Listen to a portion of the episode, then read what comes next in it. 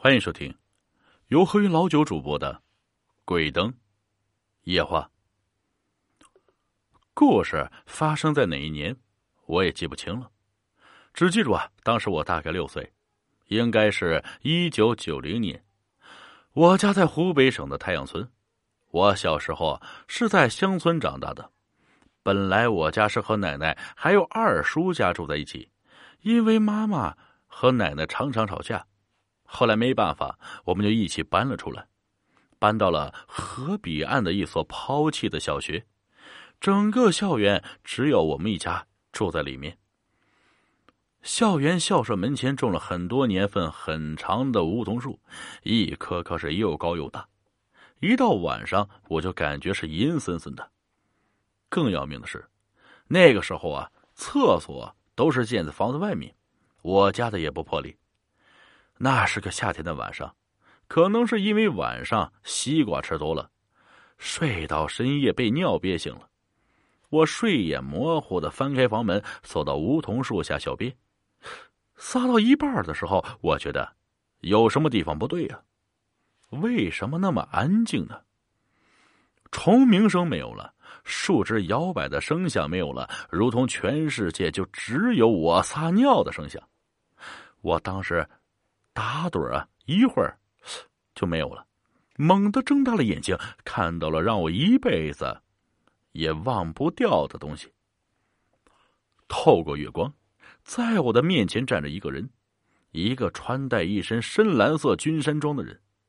奇怪的是，不论我怎么努力去看他的脸，我始终都看不清楚他的脸。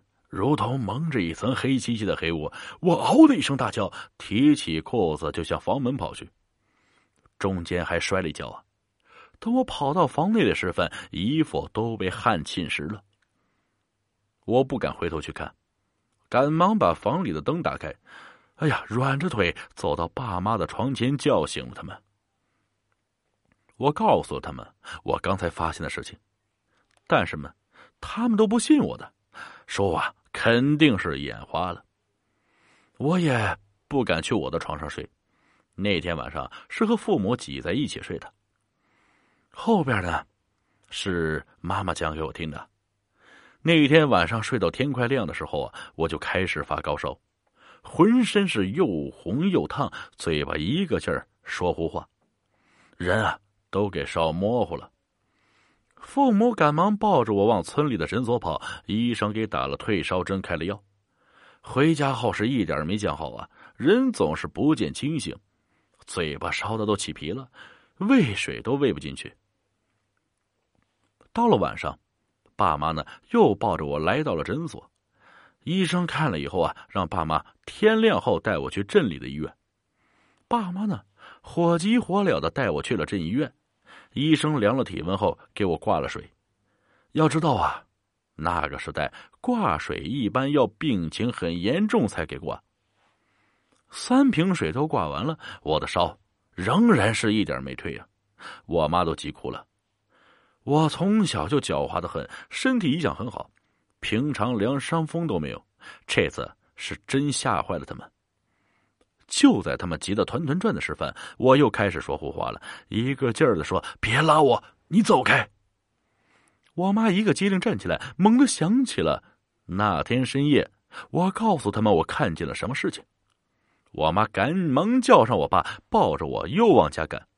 进村以后也不回家，直接来到了李婆婆家。李婆婆是我们村的神婆。临近的几个村的人家里面有什么怪事都是找他。妈妈呢，给李婆婆讲了那个晚上我对她说的事。李婆婆听了以后，点上了三炷香，掐着手指头算了算，说：“咱们村的某某生前呀是个孤寡老人，死了十几年了。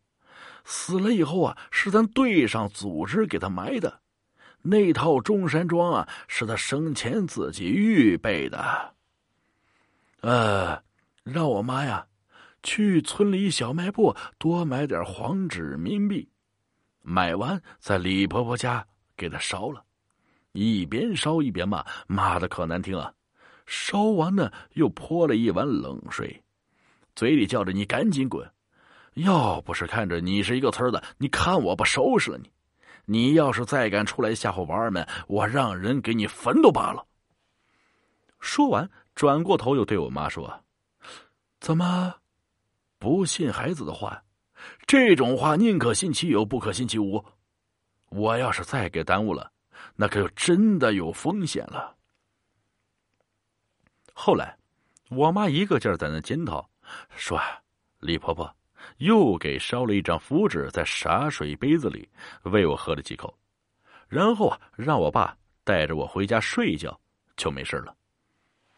说来也奇怪，那天我睡到深夜，那烧就退了，天亮以后人也清醒了，吃了碗稀饭以后啊，就能活蹦乱跳的跑去玩耍了。